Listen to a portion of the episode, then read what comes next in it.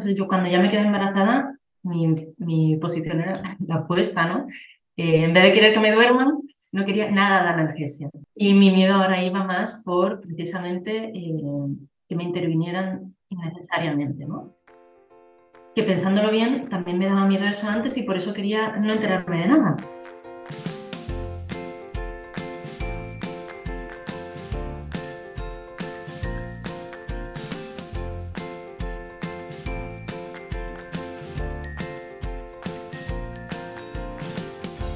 Bienvenida. Esto es Planeta Parto, el podcast en el que hablo con mujeres sobre sus relatos de parto y la manera única en la que dieron a luz a sus bebés. Aquí vas a descubrir un mundo de relatos informativos y empoderadores sobre el parto y las diferentes formas de ser y convertirte en la protagonista de este poderoso viaje. Yo soy tu anfitriona, Isabel Anthony. Acompáñame cada semana y escucha relatos emocionantes, conmovedores e informativos que te ayudarán a conocer y vivir el parto de otra manera.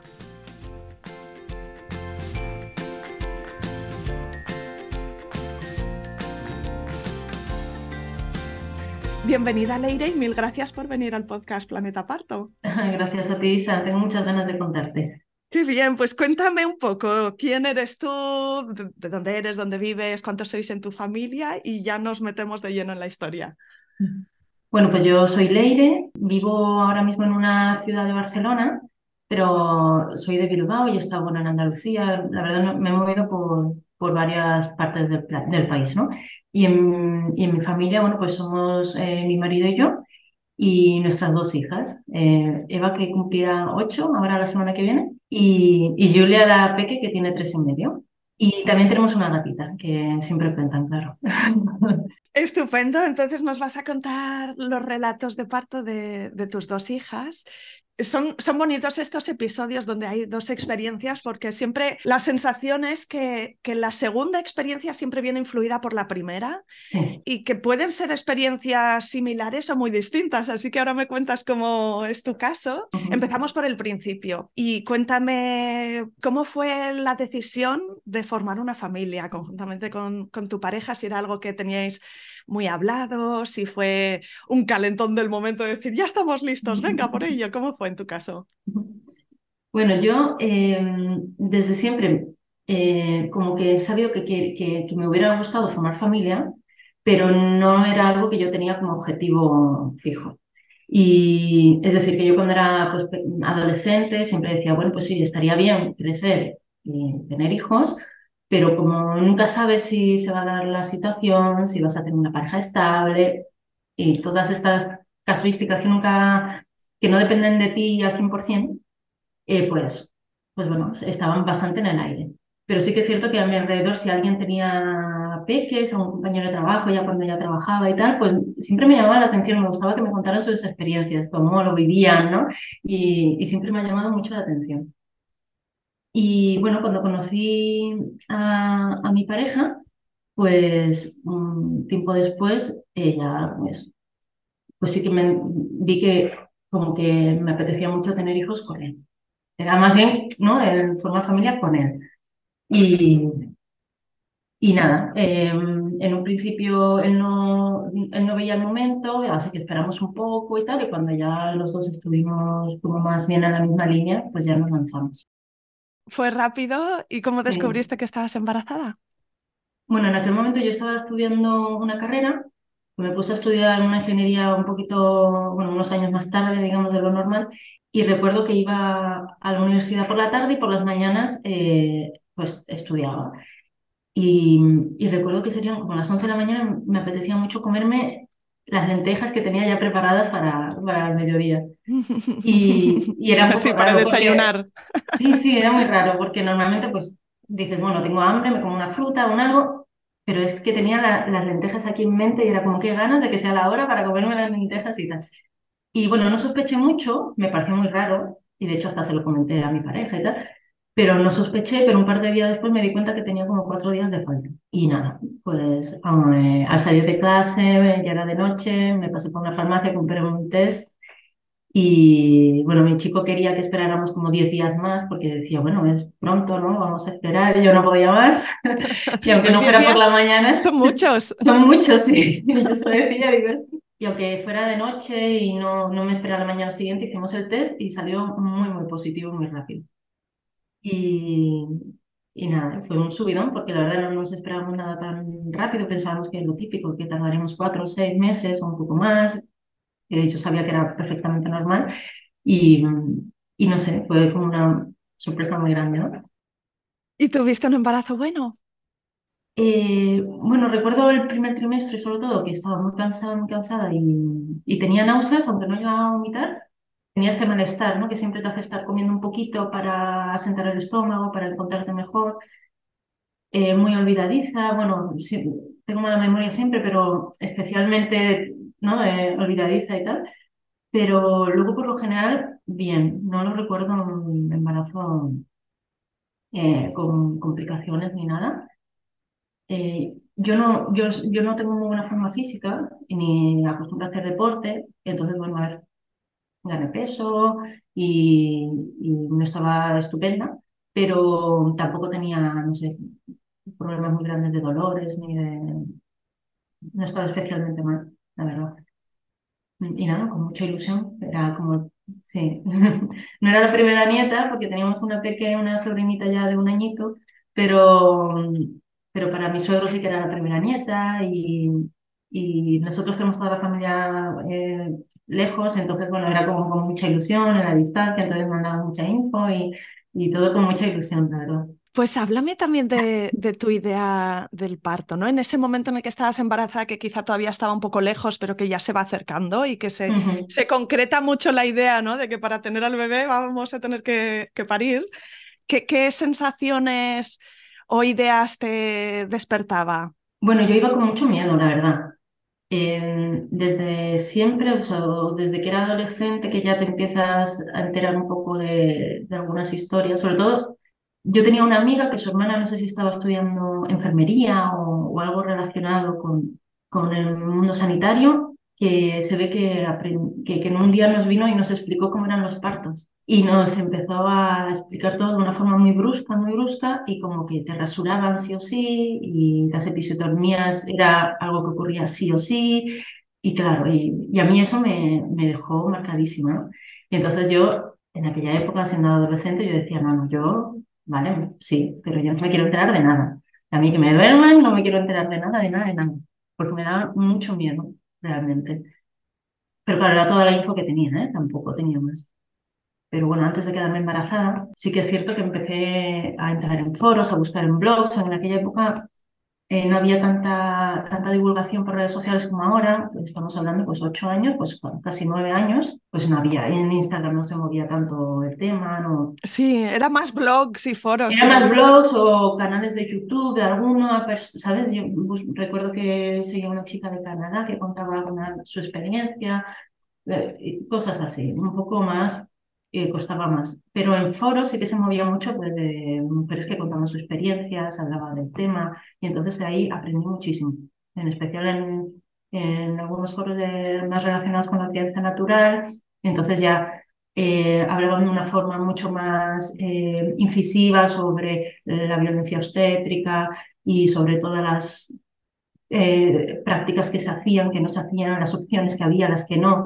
Eh, fue por primera vez cuando vi mujeres que se quejaban sobre el trato en el hospital, en este hospital sí, en este no. Entonces aprendí que, que, que dependía el centro también. Es decir, no, ahí me nutrí mucho de, de toda esta información. Y se amplió también la perspectiva, ¿no? De esto Totalmente. que había expresado la sanitaria, que además, ¿no? Al ser sanitaria. Uh -huh. Sí, sí. Y esto fue, no sé, un tiempo poco antes de quedarme embarazada, entonces yo cuando ya me quedé embarazada, mi, mi posición era la opuesta, ¿no? Eh, en vez de querer que me duerman, no quería nada de analgesia. Y mi miedo ahora iba más por precisamente eh, que me intervinieran innecesariamente, ¿no? Que pensándolo bien, también me daba miedo eso antes y por eso quería no enterarme de nada. Porque me parecía todo tan violento y tan...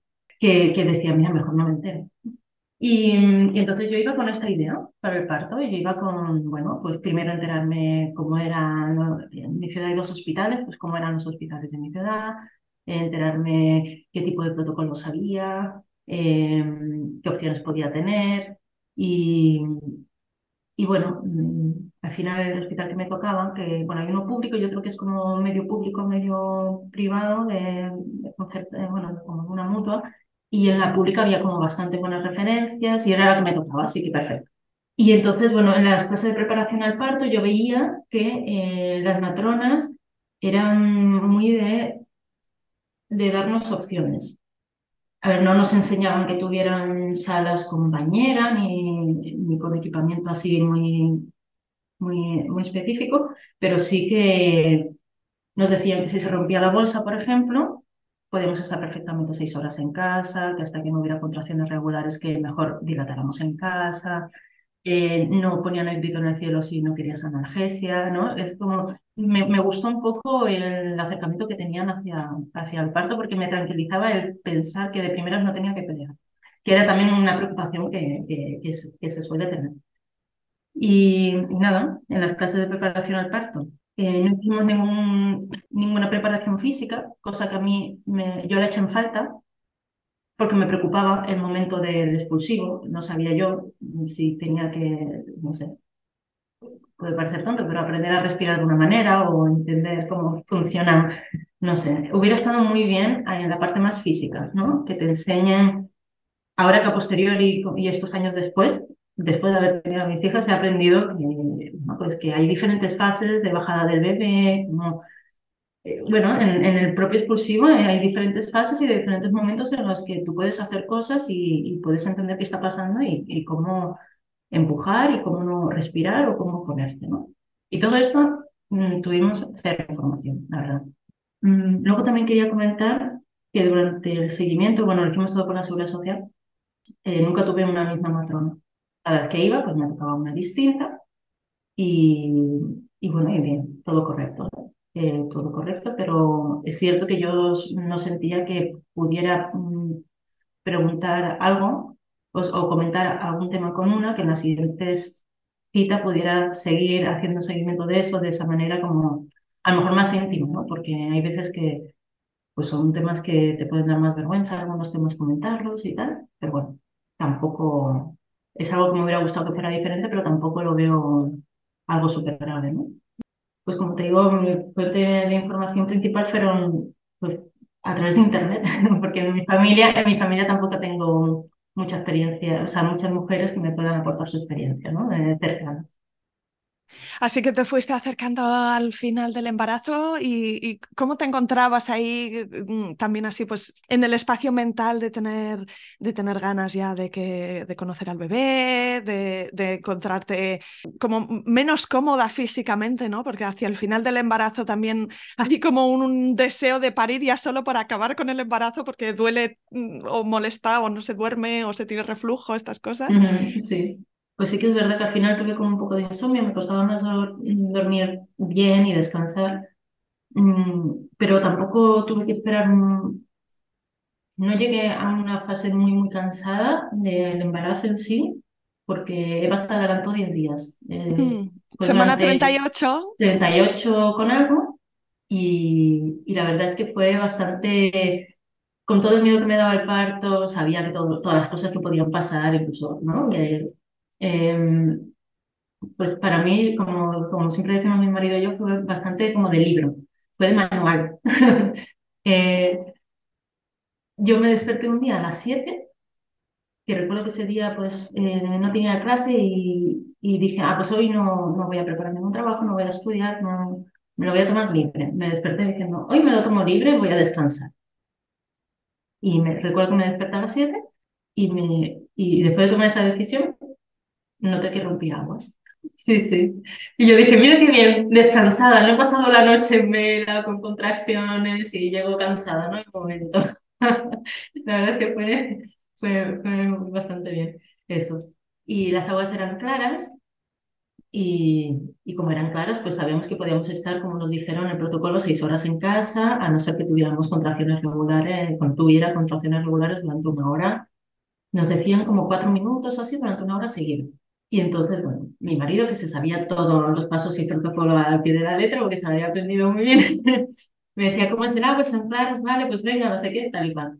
Y en esas horas eh, a mí me entró el síndrome del nido, así como de ¿Y te pusiste a limpiar? No, a limpiar no, pero me puse a hacer comida, me puse a cocinar para guardar, para como no tenemos una familia cerca y sabía que a lo mejor venían mis suegros de visita, pues mmm, preparé la cama de invitados y puse toallas y cosas así, todo así. Y, y nada, y fue muy bien todo porque como a las nueve y media o así empecé ya a tener contracciones rompí aguas, luego empecé con contracciones, cada vez eran poco a poco más regulares, yo me encontraba muy animada, me entretuve haciendo cosas y mientras como fue por la mañana mi marido eh, avisó que no iba a trabajar, bueno, estuvo teletrabajando en aquel momento, o sea, se conectó, pero en vez de irse a Barcelona, pues no se fue.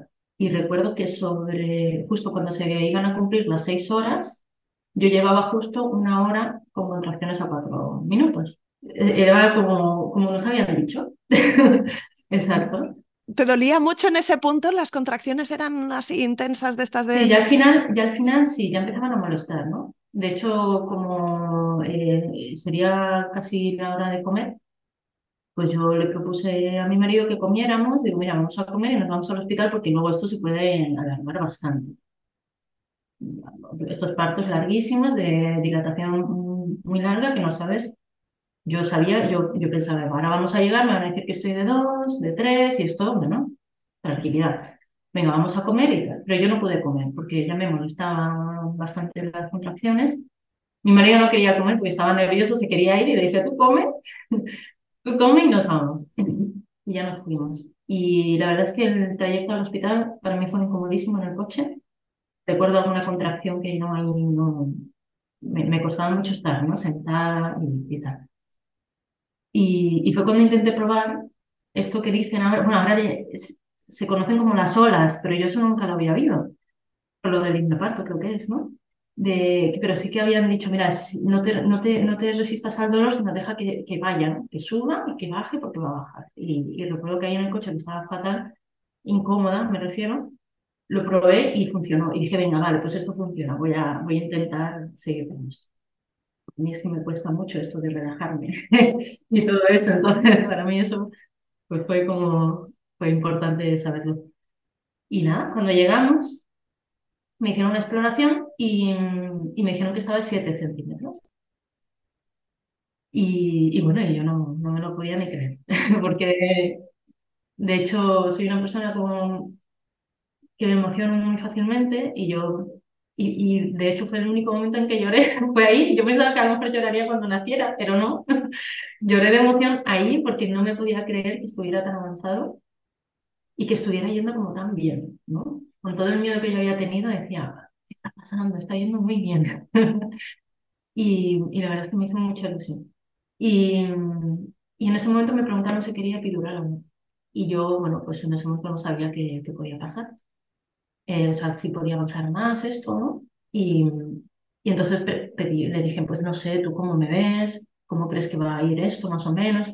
Aconsejame porque yo querría sin epidural, pero no sé si hay un límite hasta que yo pueda pedirla o no.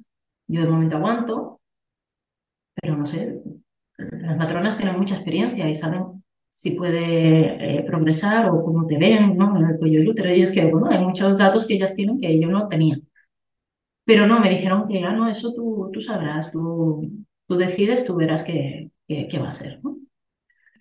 Y te quedaste ahí con la obligación de tomar la decisión. Exacto, sin, sin ninguna información. La verdad es que me hubiera gustado eh, que me hubieran asesorado un poquito o me hubieran animado o que me digan, mira, normalmente si ya estás de 7 y te encuentras así, pues puedes progresar bien, si después no se epidural a lo mejor puede bajar un poco el ritmo de dilatación, bueno, que hay veces que pasa. Yo ahora con el tiempo, al escuchar más, al leer más y al enterarme más, ¿no? Ves ciertas dinámicas que si los vemos nosotras que simplemente nos estamos informando por redes sociales, por internet, las matronas tienen muchísima más experiencia y conocimientos y ya lo saben, pero no sé en qué sentido si me lo dijo para darme 100% Autonomía. autonomía o, porque realmente no lo sé. Pero bueno, bueno.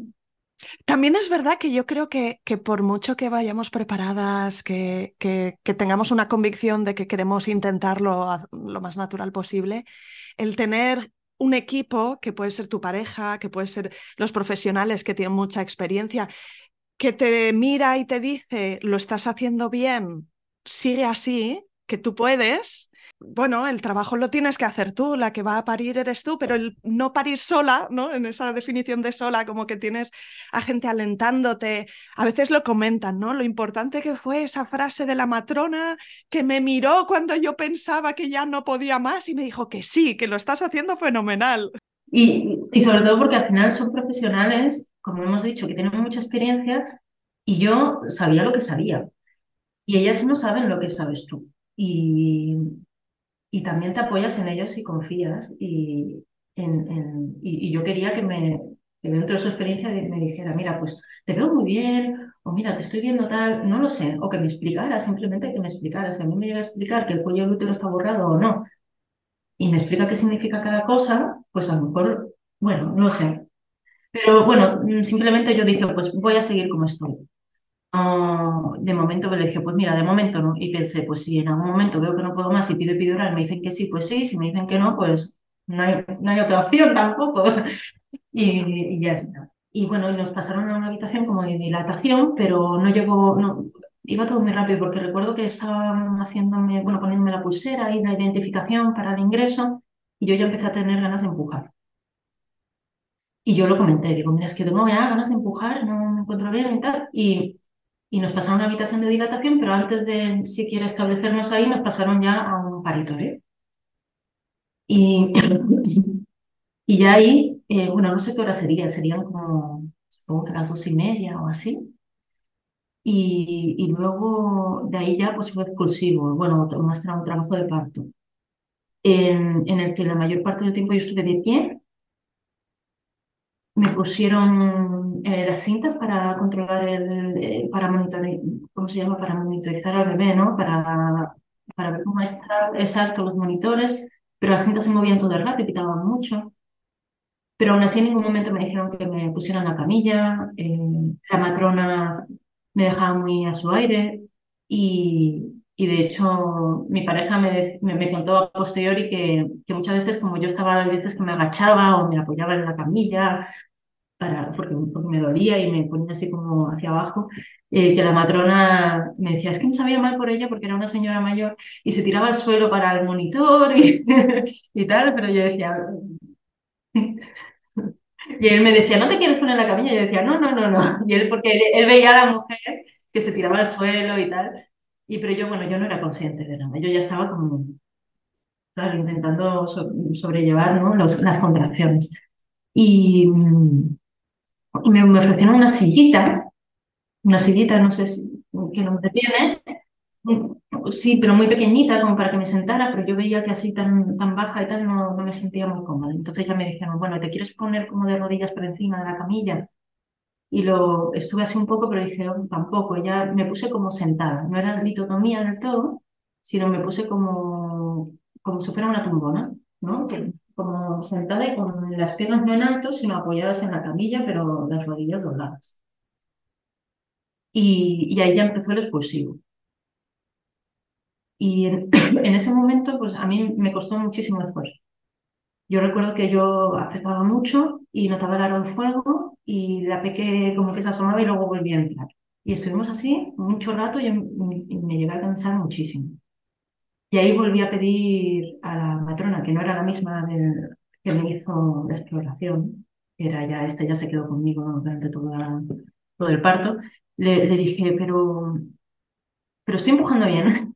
Yo le preguntaba si empujaba bien y que me dijera algo, ¿no? Que, que me, me, ayudara. Y ella me decía, no, no, no, no, no, tu cuerpo es sabio, tú sabes, venga, tú, ¿no? O sea, ella me animaba, pero yo, claro, yo quería un poco de, de que a lo mejor que aguantara un poco más y apretara más en algún momento, no lo sabía, no sabía. Yo, yo como que quería un poco de ayuda. De ayuda no de que me dijeran si lo estaba haciendo bien, si estaba apretando bien, porque yo notaba que me cansaba demasiado antes de que terminara el empujo. Y entonces soltaba el aire y no podía seguir empujando. y yo ya me estaba cansando mucho y notaba que las contracciones ya no venían como antes. Y me estaba empezando a dar miedo de que se parara todo y que hubiera que haber una, que tuviera que intervenir de alguna manera. Y, entonces yo eso no lo dije. Yo no dije que yo no notaba las contracciones igual. Y, y porque como yo, yo sentía como que me dejaban demasiado a mi aire, que no está mal. Y tú lo piensas si, si fue lo mejor que podían haber hecho. Pero también necesitaba un poco de que me explicaran, pues mira, eh, no sueltes tanto el aire porque vas a perder fuerza, que era lo que me pasaba, no, aguanta un poco aquí, o que me guiaran un poquito en ese sentido. Eh, por otro lado, yo la recuerdo súper cariñosa y siempre animándome, ¿eh? eso sí. Y, y, bueno, llegó un momento en que yo intentaba como forzar la contracción y apretar, apretar, apretar, y en algún momento llegó que noté cómo me, me hacía una pisotomía, me cortaba. Y entonces ahí ya, sí, sin avisar. Sí, sí, y ahí pues ya salió, eh, salió Eva y, y, nada, yo lo noté y en ese momento sentí un alivio. O sea, era, era como de lo que más miedo me daba que me hicieran una episiotomía o, bueno, muchísimas cosas que pueden ser peor. Pero en ese momento dije, menos mal, porque notaba como que yo ya llegaba a mi límite y no podía más, ¿no? Y esto fue, ella nació a las 5, o sea que estuve como una hora y media. Sí, no, un par de horas, ¿no? Un par de horas, un par de horas. Que a mí se me hizo más corto, la verdad, pero mmm, pierdes un poco la noción del tiempo. Sí, y entonces después me dijo ella, se disculpó, me dice, mira, perdona, no te podía avisar porque vi que te ibas a desgarrar, un desgarro muy feo. Y, y mira, te, te, echo un corte, te, te, te, echo- el corte. Le dije, mira, yo ya veía que no podía más y la verdad, ya está, ¿no? Eh, pero vino a hablar conmigo y me dijo, lo has hecho genial y me animó un montón. Y, Sí. y Bueno, ya, ya el hecho de que viniera y sacara el tema es, eh, mm, creo que, mucho mejor que no hacerlo como si tuviese todo el derecho y la autoridad para hacer y deshacer, ¿no? Sin... sí, En ese momento yo lo agradecí porque dije, me veía ya que no, que no tenía fuerzas y sinceramente ahí noté que, que no tengo una forma física muy trabajada porque, o nada trabajada porque mm, me noté que me agoté mm, rápido, ¿no? Relativamente rápido. Y bueno, ya después mi marido me dijo mm, que no fue tan improvisado, que eh, cuando iba a empezar el pujo ella ya estaba preparada con las tijeras. Pero bueno, supongo que si en ese momento me pregunta y me pide consentimiento, yo en ese momento a lo mejor le hubiera dicho, no me preguntes, no puedo, estoy concentrada.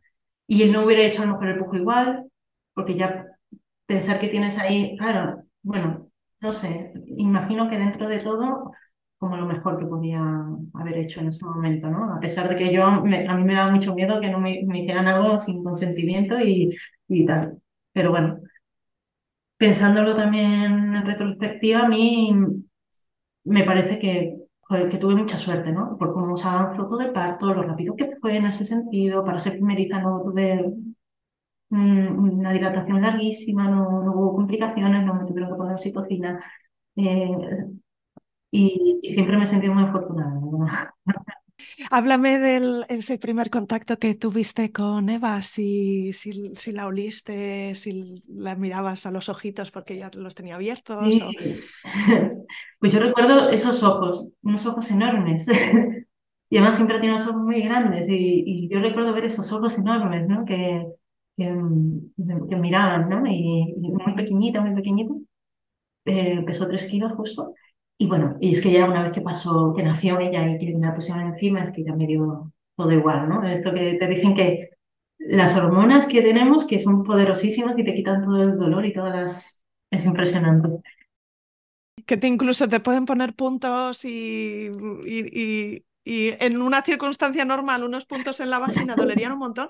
Luego también es verdad que no sé, en algunos casos pueden poner anestesia local, incluso si no has Mm. tenido epidural y, y entonces no duele tanto. No lo sé si es siempre o si a veces es simplemente las hormonas que hace que no duela tanto, pero Ese, ese fue mi caso. Yo, eh, yo no recuerdo haber eh, expulsado la placenta con Eva, evidentemente lo hice, pero no recuerdo ese momento porque estaría yo pues, con la peque y alucinando y, y, y no tengo ese momento y la verdad es que lo pienso ahora posterior y digo, no, no fui consciente de, de la, de la otra parte del parto porque es, es, es una parte importante.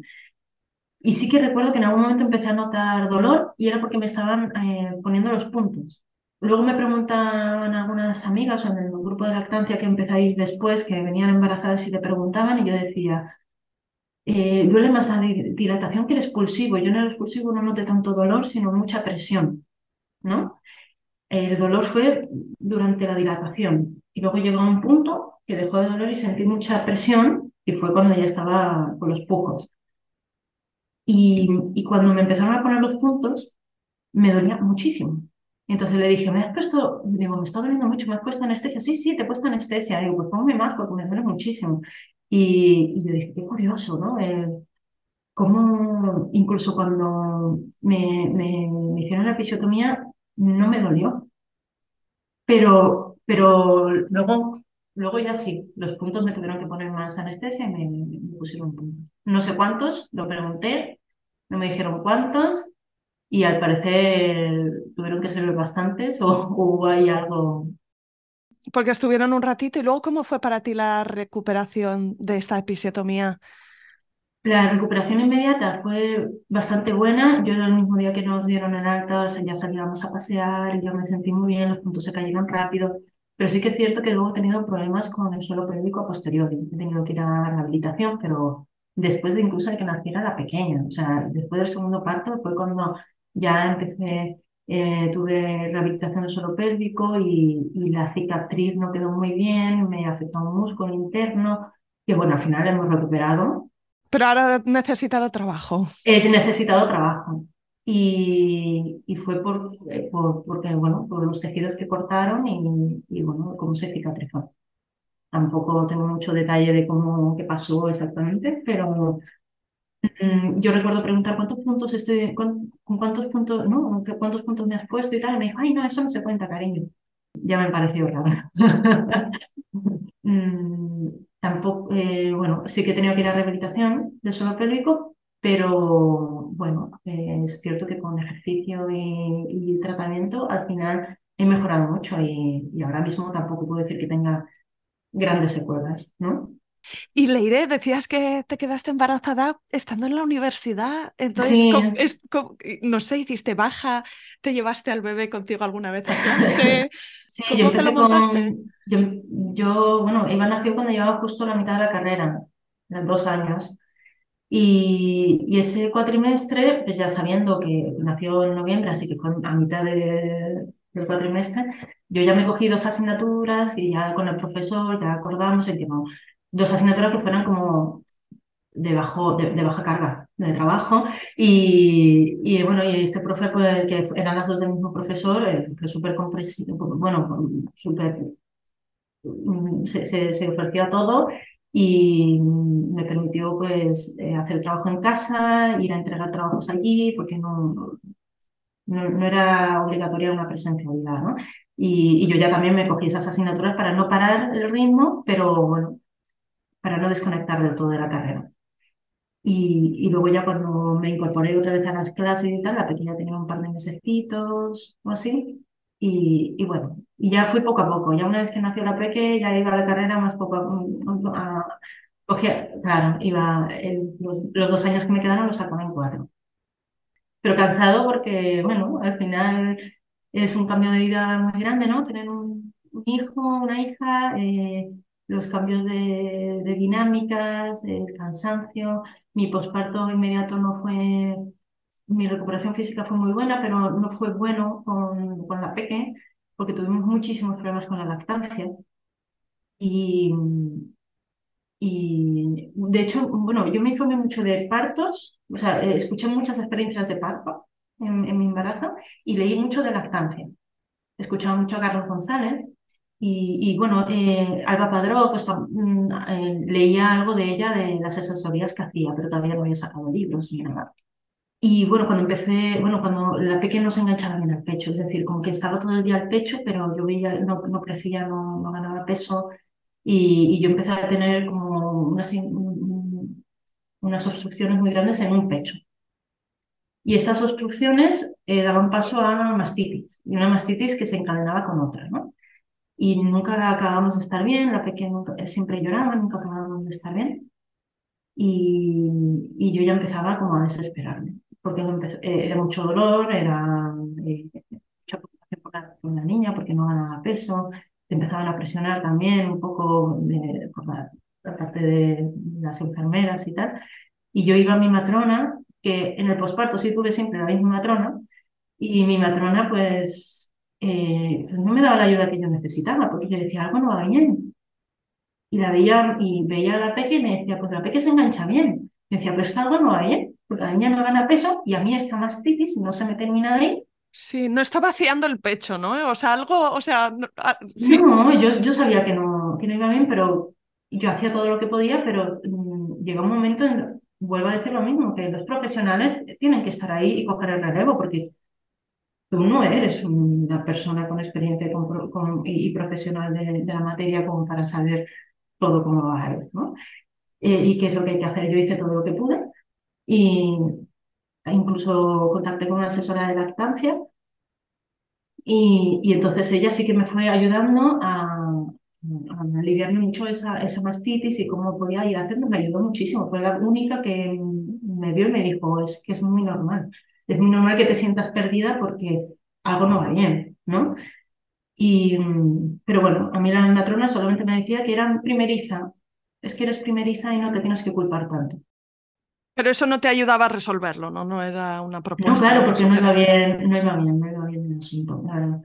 Porque yo ya llevaba, para la mastitis, bueno, pues tomaba antibióticos, eh, terminé el tratamiento y en los últimos días del tratamiento parecía que todo mejoraba un poco y en cuanto lo dejaba volvía la mastitis. Ya eh, creo que tomé por segunda vez otra vez el tratamiento de antibióticos, o sea, segunda vez, y coincidieron, coincidió que eran las vacaciones de Navidad. La que tenía un mes.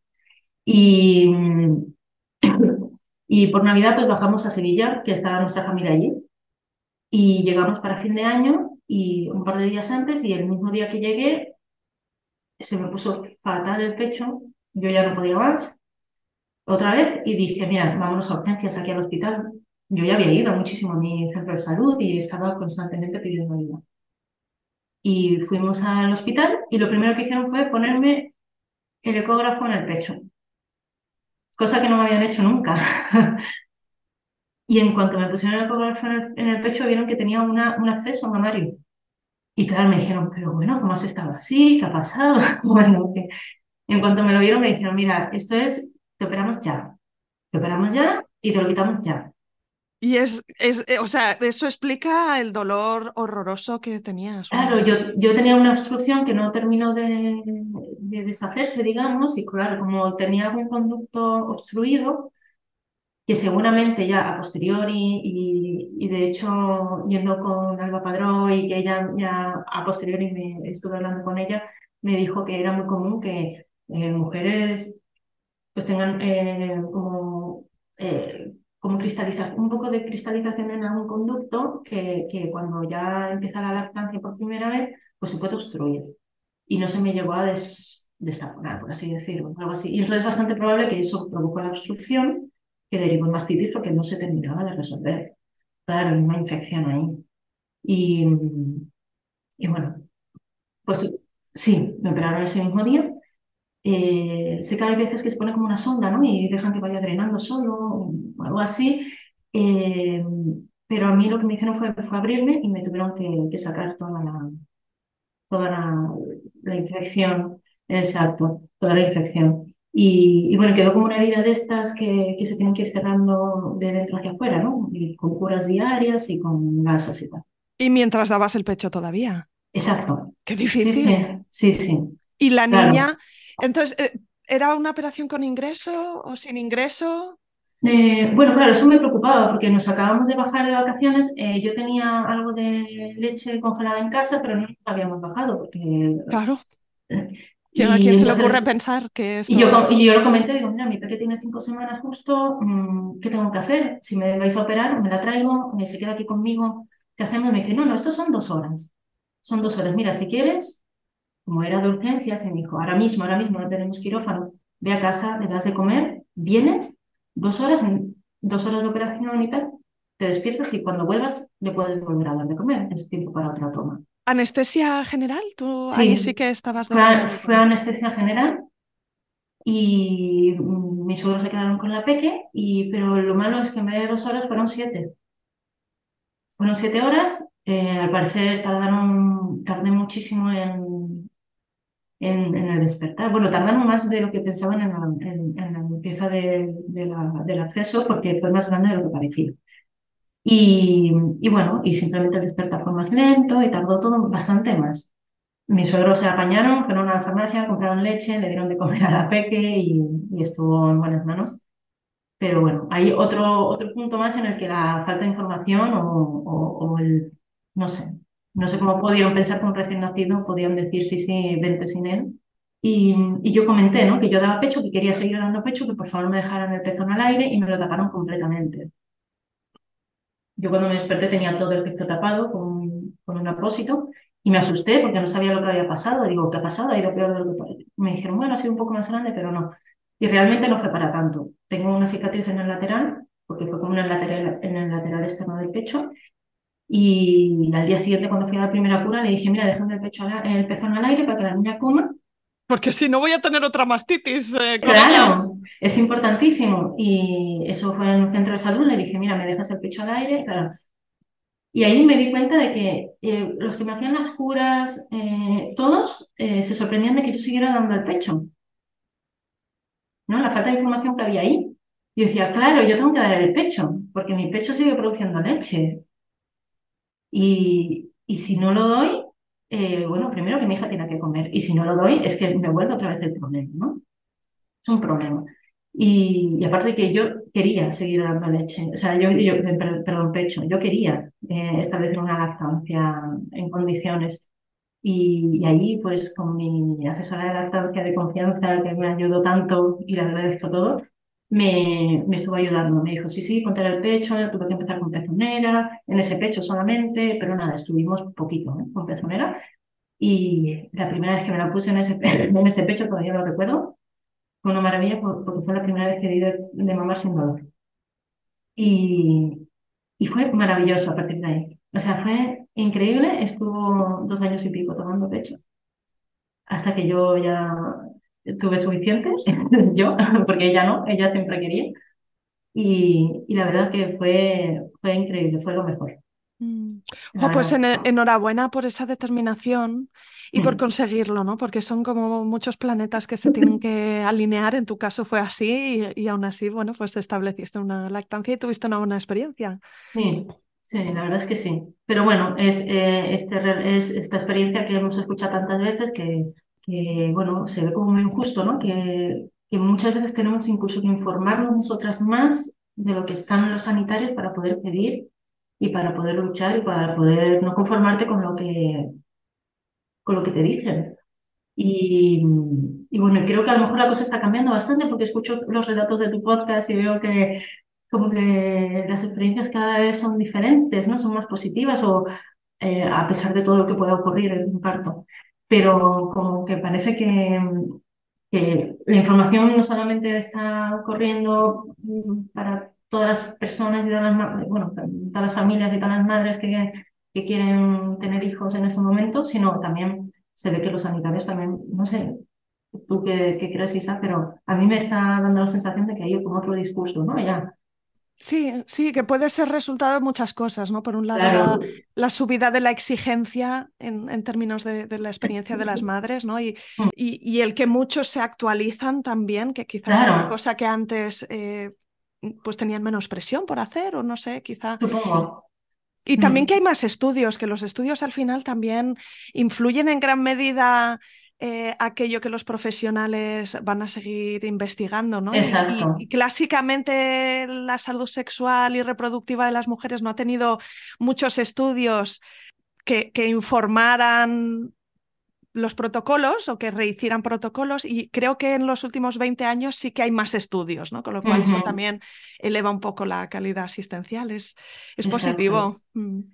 Sí, y en concreto sobre lactancia, eh, ni siquiera en los últimos 20 años, han habido muchos descubrimientos en la última década. Y entonces, claro, es como un campo bastante nuevo en ese sentido, se están descubriendo muchas cosas, se están aprendiendo, se está aprendiendo muchísimo sobre ello últimamente, ¿no? Entonces, bueno, mm, es, yo lo veo muy positivo, no sé. sí, sí. Qué bonito. Qué guay. Pues vamos a, eh, a, tu segunda experiencia, si te parece, Leire. ¿Cómo ha sido el embarazo y el parto de Julia? Pues Julia, eh, justo me quedé embarazada cuando ya estaba al final de la carrera. o sea, me, me, ha tocado todo ahí en la carrera. Y yo ya una vez que nació Eva y eso, yo ya no, ya me dediqué solo pues a la peque y a la carrera para acabarla y me resultaba muy exigente todo y, y cuando me quedé embarazada de, la peque, pues yo, yo, estaba ya al final con el trabajo final de carrera. Y lo hice precisamente, eh, mi tema iba relacionado con la lactancia, lo hice eh, para ayudar en la suplementación de bebés eh, recién nacidos, suplementación de leche, ¿no? cuando se quiere seguir dando pecho, que pues mejorar de alguna manera alguno de los métodos que hay de suplementación. Porque tu carrera era cuál? Que no... yo, bueno, yo he hecho una ingeniería en diseño industrial. Mm, Entonces, vale. al final, bueno, pues mejoré uno de los... Mejoré, hice un prototipo, ¿eh? que no, esto no está ni, ni avanzado, pero di con una posible solución para mejorar un poco la manera de dar con jeringadero. Y, y para ello, el primero hice, bueno, pues tuve, tuve mucha suerte porque bueno, tuve que estudiar muchísimo sobre el tema, eh, me entrevisté con profesionales que me podían ayudar eh, y darme mucha información sobre los últimos estudios que había y aprendí un montón. La verdad es que me, me gustó muchísimo, me apasionó aprender tanto sobre lactancia, ¿verdad? Y también tuve oportunidad de, de tener, hice un estudio de como una encuesta muchísimas familias y madres que, que han tenido problemas en, con la lactancia al, al, inicio y que tuve como hasta 500 respuestas o algo así y, y pude ver muchísimas, tener mucho feedback diferente ¿no? para sacar conclusiones. La verdad que fue muy interesante. Y me pilló eso, el embarazo ahí, me pilló el embarazo haciendo este trabajo. Entonces estuve muchísimas horas sentada, o sea, no me pude mover nada, nada. Y, y eso pues eh, el embarazo me resultó muy duro, porque aparte de que no me podía mover, los primeros cuatro meses tuve muchísimas náuseas incapacitantes, que no podía ni hablar siquiera, me tomaba el caribán, y aún así no podía. No podía ni siquiera hablar, ¿eh? tenía que estar tumbada. Y la verdad es que se me hizo bastante difícil, porque engordé muchísimo, no me movía, el estrés de terminar el trabajo de investigación, eh, bueno, se me hizo muy difícil. Y la verdad es que en este embarazo he tenido muchos, muchos achaques, ¿no? Ya, evidentemente, físicamente, como es normal. Por todo esto, no, pues ya tuve ciática, eh, tuve muchas molestias, eh, no me encontraba bien. Bueno, se me hizo muy duro este embarazo, la verdad. Por suerte tuve, en este caso, fui al mismo centro de salud y al mismo hospital y por suerte tuve eh, la, las primeras visitas, eh, tuve una matrona que me gustó muchísimo. Y cuando fui a pedir la siguiente cita, me preguntaron en recepción si quería la misma matrona. No, si quería una matrona en concreto. Y entonces dije, sí, sí, ponme siempre con esta. Y yo no sabía que existía la posibilidad en mi centro de salud de pedir una. Claro, entonces como me lo preguntó, pues aquí ya dije, pues me aprovecho y cojo a esta mujer que me, encantaba. No tenía pelos en la lengua esta señora eh, y, me, hablaba de todo con mucha naturalidad, ¿no? Entonces me daba la sensación que podía comentar con ella cualquier cosa y, la veía muy positiva, muy positiva. Y eso pues siempre te llena como de buena energía, ¿no? Y, y en este caso, eh, mmm, cuando ya yo eh, estaba como hacia el final del embarazo, aparte de encontrarme peor, más molestias, eh, perdón, me empezaba a venir mucho miedo por cómo iba a ser el parto. Porque yo pensaba, he tenido mucha suerte en el primero, ¿qué posibilidades tengo de que el segundo sea igual de bueno? es, pues, es la mente jugándonos malas pasadas, ¿verdad? Exacto, digo, la probabilidad estadística dice que no. Yo, yo estaba obsesionada con eso, en que podía ir mal.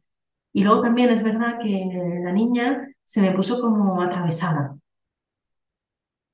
Y, y ya me empezó a, a, dar como esta neura, ¿no? De, de, no va a ir bien, mm, voy a, me van a tener que inducir. Eh, bueno, no sé, me empecé a preocupar mucho por cosas que digo, si no, si no sé si van a pasar o no, pero la verdad es que me, me, me agobiaba mucho. Y mm, una vez que acabé ya y presenté todo lo de la carrera, que yo ya estaba como de cinco meses y pico, eh, fue cuando me empezó a venir todo, todos estos miedos y me acordé, como la niña no se había dado la vuelta del todo, me acordé que en el embarazo de Eva, con toda la ilusión que teníamos y tal, eh, me gustaba mucho intentar averiguar en qué posición estaba la barriga. Y buscando por internet encontré una web que se llamaba Spinning Babies, donde explicaban que según los movimientos y lo que tú notaras, podías hacer como un escaneo de cómo estaba el bebé. Y a mí, en el embarazo de Eva, en el primero, me hacía mucha gracia porque aprendí cómo hacerlo y cuando iba a las, a las visitas, un rato antes yo lo hacía y decía, ah, pues esta sí, pasado. Y cuando me, la matrona pues te, te, miraba, te decía cómo estaba y, me hacía gracia acertar. Era una tontería, pero era un pequeño juego. Y, y, recordé aquello y me puse a buscar cuál era la web porque no me acordaba y me puse a buscar, a buscar hasta que encontré otra vez la web de Spinning Babies para ver en qué posición estaba. E investigando en esta web vi que es una web maravillosa sobre ejercicios de preparación al parto, que yo no lo sabía. Y de una preparación al parto física, como ya decía, que he hecho en falta en el primero, de, y, que te enseñan qué, puedes hacer, no solo para darle la vuelta al bebé, tú haciendo ejercicios, sino también cómo prepararte para el parto. Y te explican también en vídeos las diferentes fases del expulsivo, cómo rota el bebé en la pelvis, impresionante. Y a mí eso me pareció una información increíble. Y entonces, bueno, hice los ejercicios de Spinning Baby para que se diera la vuelta, se dio la vuelta, pero luego yo notaba que estaba, no sé cómo se dice, eh, eh, estaba boca abajo, pero mirando hacia adelante, en vez de hacia atrás, ¿sí? En posterior. Y entonces, bueno, y ahí esa vuelta ya no, ya no se la puedes dar. Ah.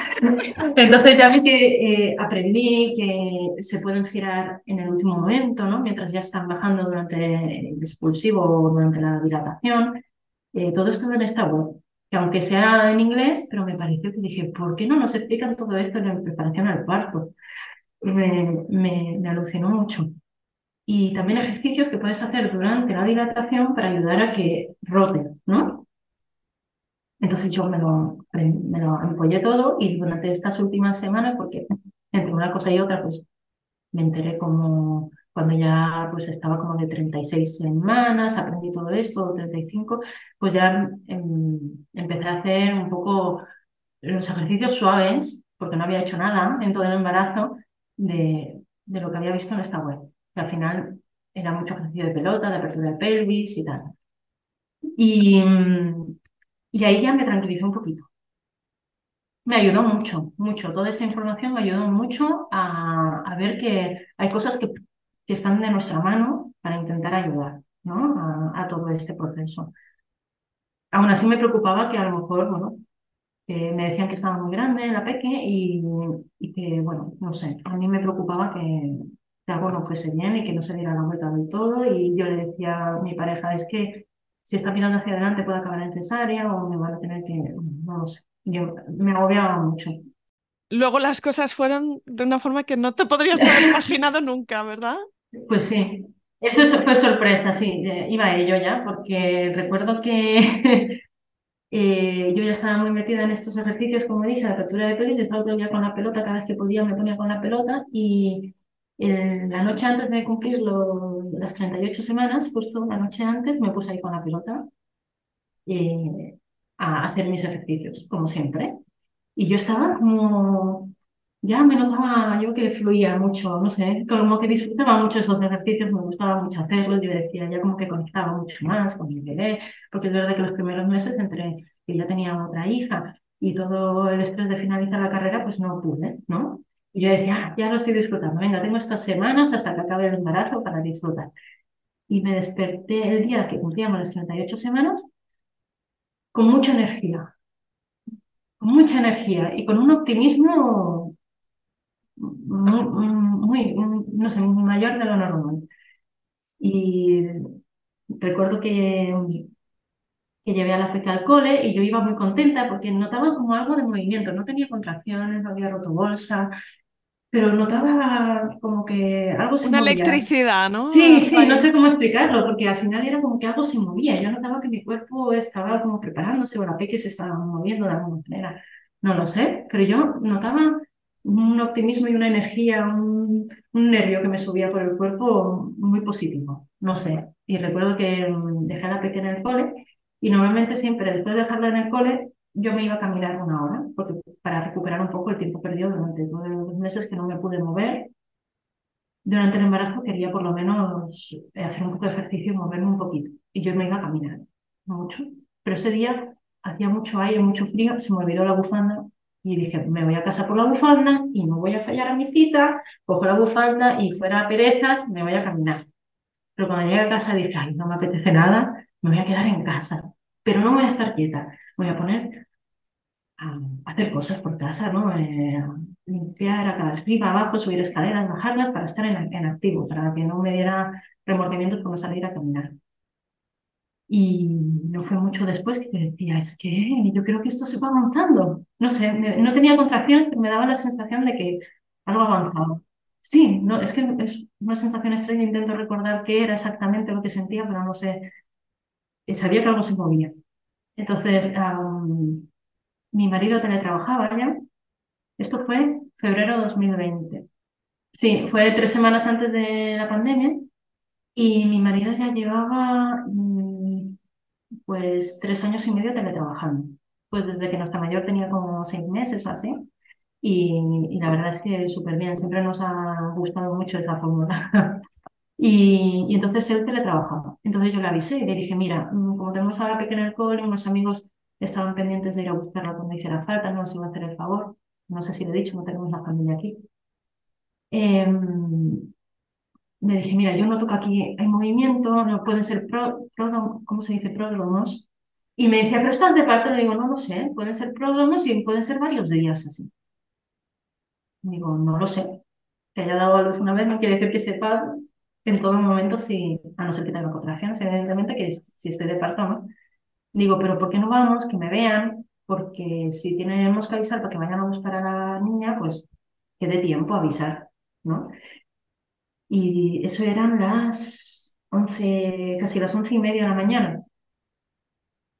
Y me dijo, venga, vale, pues tengo una reunión, la termino y, y, y vamos. digo, venga, once y media. Y me fui al baño para asearme y para cambiarme de ropa.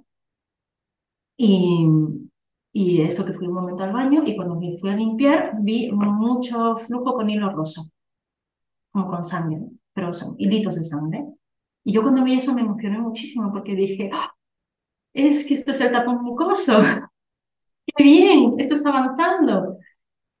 Pueden pasar también un par de días hasta que te pones de parto, ¿no? Pero yo me, emocioné muchísimo, me hizo muchísima ilusión ver como otra forma de comenzar el parto, ¿no? Diferente a, a, la de Eva. Y dije, qué bien, esto es el tapón mucoso, esto va en marcha. Y no sé, me, me emocionó mucho ver que avanzaba la cosa. Y fue inmediatamente después de, de ver el tapón mucoso que me vino una contracción fortísima, pero que me quedé clavadísima allí en el váter. Y dije, wow, no me puedo mover de aquí. Y escribí a mi pareja, le dije, por favor, sube, por favor, sube, no puedo más. Y él se pensaría pues que algo me pasaría de, no sé, que necesitaba ayuda con algo. Claro, te había visto hace ya unos minutos que estabas bien y no se podía imaginar. Claro, entonces le dije, por favor, sube, y yo ya vi que no podía ni vestirme, yo ya visualicé que no podía ir en el camino del coche, aunque fueran 15 minutos en coche, pero no podía ir al, al hospital, yo ya sabía que me quedaba ahí. Y dije, ¿de qué hago? ¿Qué hago? ¿Me voy a la cama? No, me voy, me meto en la bañera y me metí en la bañera. Y me aliviaba mucho echarme agua. Y yo me echaba agua y, y empecé a tener como contracciones muy seguidas, muy intensas. Eh, te puedo preguntar, sí. o sea, no podías ir al hospital, pero pensabas que que podrías ir en un rato, como que esto se te iba a pasar, o tú decidiste... No, no, yo sabía que yo ya no me podía mover de ahí, a no ser que alguien me cogiera y me llevara, pero yo sabía que yo ese trayecto yo ya no lo podía hacer. Yo ya sabía... ¿Que, iban a hacer la niña ya? Sí, yo ya notaba que yo ya estaba, que, que estaba en un punto en que yo ya no podía moverme. Entonces yo... ¿La idea de parir en casa sola? Pues fue terror para mí. Fue terrorífico porque Claro, yo seguía queriendo, yo ya estaba aquí, ya iba segurísima de que yo no iba a tener un parto con epidural, porque sabía que podía tener un parto sin epidural. Yo, yo decía, no, si a mí me inducen el parto, yo pido epidural, porque yo sé que con la oxitocina eh, los dolores de, de, las contracciones son mucho más intensos y los ritmos son distintos. Y, entonces yo lo decía, digo, si a mí me ponéis oxitocina, a mí me ponéis epidural. Pero si no, yo sabía que podía hacerlo sin emergencia, porque ya lo había vivido antes. Y yo en ese momento tuve terror, porque a mí lo que me daba miedo es eh, que pasara algo, evidentemente. Yo un parto en casa. Pues, pues, para tu marido, eh, que, o sea, entender que no os ibais y que estaba él al pie del cañón y nadie más, también claro, es un momento de subió a, a, cambiarse para irnos, él estaba tan tranquilo, le diré dónde estás, dónde estás, y yo llamé a encontrar en la bañera diciendo, llama, llama, emergencias, llama. y él me decía, ¿cómo? Sí, sí, claro, me decía, claro, yo lo que decía es, mm, vale, pero que vengan, que vengan aquí y me asistan de alguna manera. Yo, yo no quería estar sola porque no, me daba miedo que pasara algo. Y, y, que por lo menos que tuviéramos una ambulancia ahí o algo, no lo sé. Yo, yo yo estaba aterrorizada, la verdad. Y, y, cuando él me vio y me dijo, ¿pero dónde llamo? Digo, no lo sé, no me vayas a preguntar ahora cuál es el número de emergencia, porque en ese momento yo decía, tú eres el que se tiene que encargar, llama, ¿no? Entonces llamo. El pobre nerviosísimo, diciendo, no, ¿qué pasa? ¿Qué pasa? Y claro, estos ya serían, pues habían pasado 15 minutos como mucho, ¿no? Desde las once y media menos cuarto, yo ya sabía que yo iba a dar a luz allí y yo no podía hacer nada yo había contracciones y yo notaba que, mm, mi marido se asomó y vio la cabeza de, la niña. Casi le da un chungo. Y me dice, es que está la cabeza ahí, me decía. Y, y, y, por, el teléfono de emergencia le decía, mira, llaman las ambulancias de camino, pero que no empujen que no empuje. Y, me decía mi marido, que no empujes. Me dicen que no empujes. Y decía, ¿y eso cómo se hace? Yo no puedo parar esto. La niña, esto va solo. Y, bueno, y estábamos los dos que no sabía, eh, era, eh, estábamos diciendo esto no puede estar pasando. No puede estar pasando. Era, yo sentía terror, como ya he dicho. Y, y durante ese momento en que ya él vio la cabeza y, estaba el teléfono y decían que no empujara, tuve como dos o tres contracciones fuertes y en la tercera ya fue como que viene, que viene, que viene, que viene, mi marido soltó el teléfono, puso la mano debajo, yo puse las manos y cogimos a la niña. Y, y la niña pues salió sola y rompió, la bolsa se rompió en el expulsión, en ese momento, ¿no? O sea, se, rompió la bolsa y todo. O sea, yo no había roto aguas, no, nada. No fue un cuarto verado, pero se rompió con, al salir. Y, y fue alucinante, ¿no? Yo todavía lo recuerdo y digo, madre mía, una experiencia. Es como un parto que te atraviesa, ¿no? Como, como que, que, que, ha, que ha pasado por tu cuerpo, que tú no... De hecho, yo, yo, ahí no tuve que hacer nada, ¿no? No tuve que hacer nada. Eh, yo estaba de rodillas como agarrada al borde de la, de la bañera. ¿Y, y, dentro de la, bañera con agua caliente? ¿O, no, no, no, la bañera no estaba, o sea, yo no puse el tapón, pero sí que tenía el grifo abierto porque me, recuerdo que en el momento que me metí, al principio, antes de que llegara mi marido, puse agua y me empecé a, echar agua encima porque me, me aliviaba mucho. Pero bueno, yo todavía tenía la camiseta puesta y todo, o sea, yo estaba como desnuda de cintura para abajo, era como me pilló en ese momento. Y, y luego hubieron dos reacciones muy distintas. Una vez que salió, dos minutos después llegaron las ambulancias. Y para mí, eh, verla, que estaba bien y que lloraba, me dio la mayor paz del mundo. O sea, yo ahí ya me relajé, me la puse encima y para mí era como, ya está, está todo bien y yo estaba feliz. La pasé del terror absoluto a decir, todo está bien. Ella está bien, estoy feliz, ¿no? Pero mi marido no, fue lo contrario ese momento fue cuando más miedo pasó, porque a él le daba miedo que le pasara algo a la Peque, que me pasara algo a mí. Eh, no lo he comentado, pero eh, tenemos una sobrina que mi cuñada, eh, que mi sobrina es un año y medio mayor que, que mi hija mayor, que Eva, mi cuñada en el parto, después del parto, empezó a desangrarse y tuve, tuvo una, una hemorragia. Una hemorragia muy fuerte y tuvo que irse a la UCI y bueno, al final... Fue un susto importante, claro. Muy, muy importante. Y claro, eso lo conocíamos y mi marido pensaba, es que si no vienen y no ven a mi mujer, a lo mejor le puede pasar sí, porque ha sido un parto muy acelerado, ¿no? Y, y yo ya le había explicado que esto puede pasar porque son partos muy, muy rápidos, que era lo que yo había aprendido. Otra cosa es que sea verdad al 100% o no, pero claro, eh, habíamos aprendido que como podía, eh, fue un parto muy rápido, pues podía pasar esto que el útero no se contraía bien, ¿no? Entonces él se le pasaba todo esto por la cabeza, entraron los sanitarios a, asistirnos, eh, ya ellos cortaron el bueno, lo cortó mi marido, pero con, con, ellos, ¿no? Que, ellos le, dijeron cómo hacerlo. Y bueno, para él fue todo caos, ¿no? Bueno, todo, toda la casa de patas arriba, tenía que prepararlo todo, eh, súper preocupado por nosotras. Y, y, yo, sin embargo, estaba en una nube. wow. Sí, y como una anécdota era que ellos estaban preparando, bueno, todo para bajarnos a la ambulancia y llevarnos al hospital. Yo todavía no había comprado la, la placenta y, y, me querían ya sacar de la bañera, ¿no? Y ponerme en una silla. Y yo les dije en un momento, bueno, dije, no, llamad, llamad a mi marido, llamadlo, llamadlo. Y claro, se pusieron a llamarlo y el pobre que estaba tan agobiado vino diciendo, ¿qué pasa? ¿Qué pasa? ¿Qué pasa? Y dije, no, no, hombre, hazme una foto que me van a sacar de la bañera. Claro, yo no tenía el móvil a mano ni nada. Porque yo decía, yo este momento no lo quiero olvidar, yo quiero una foto aquí en la bañera con la feque, ¿no?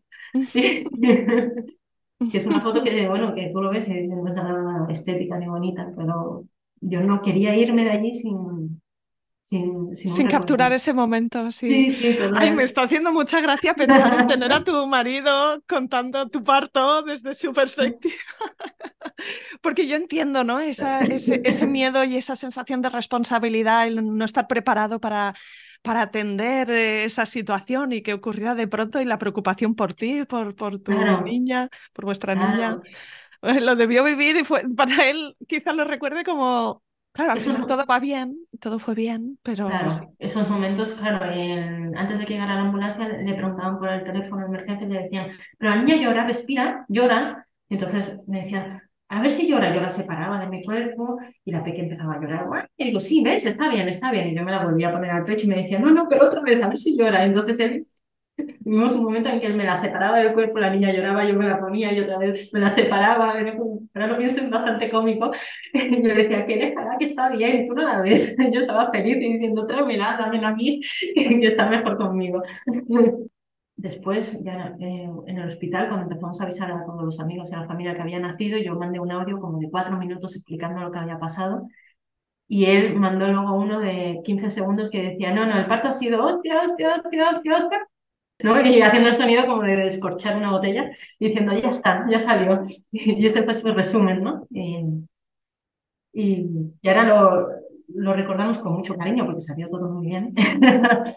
y, y, con mucha gracia, ¿no? Porque nos dio para mucha anécdota, no sé, siempre decimos, ahora tenemos algo que contar a nuestros nietos y y a todo el mundo. Y a Julia le hará gracia también escuchar esta historia. No sé si luego es una niña cohete que todo lo hace rápido también o ha coincidido que. Es una niña, es, una, es una niña súper autónoma, súper autónoma, muy, muy de que yo me lo hice, yo me lo como. Sí, no, no se espera pedir permiso para por no, no, no, no, para nada. Es muy asertiva. yo no sé si tiene mucho que ver todo esto, pero, pero desde luego sí que coincide, ¿no? es una niña asertiva que yo me lo hago así y bueno.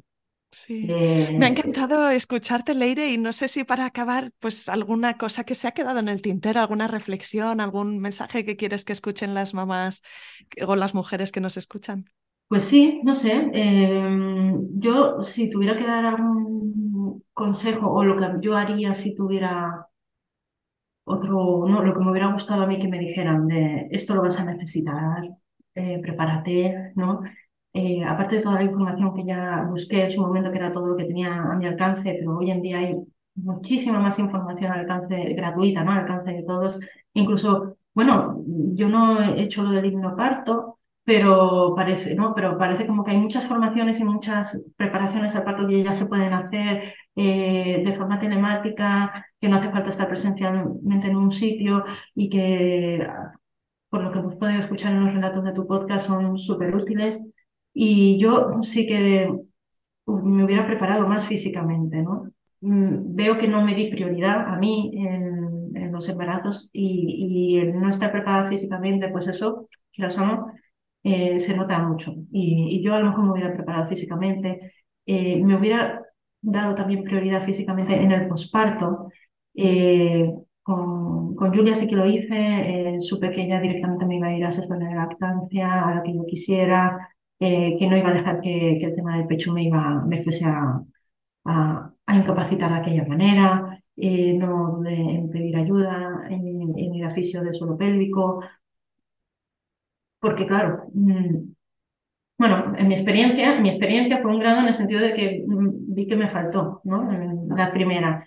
Y, mm, y luego también animaría eh, que si quieren, eh, quieren dar el pecho, que incluso embarazadas vayan a grupos de lactancia. Seguro que en la ciudad hay grupos de lactancia o en el centro de salud ahora también los hacen, y que vayan pero embarazadas. A mí me dio mucha vergüenza como primera. me dio mucha vergüenza ahí y presentarme allí. Y, y, no solamente es por la información, que hoy en día se puede conseguir de muchas maneras la información, sino es por conseguir una red de apoyo. Eh, vas embarazada, escuchas de primera mano, ves de primera mano cómo, cómo dan el pecho a otras mujeres, escuchas sus problemas, eh, aprendes muchísimo más eh, estando de primera, ¿no? Esto de que, y a mí me ha hecho mucha falta es una tribu presencial, ¿no?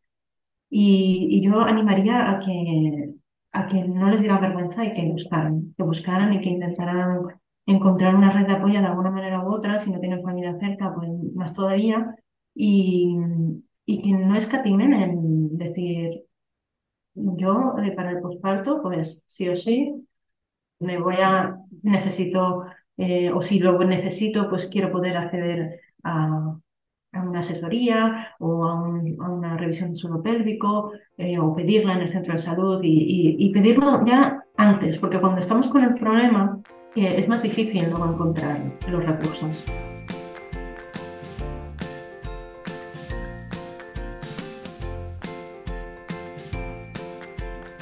Aquí acaba este episodio. Si te ha gustado, suscríbete al podcast para ver un nuevo episodio cada miércoles en tu feed.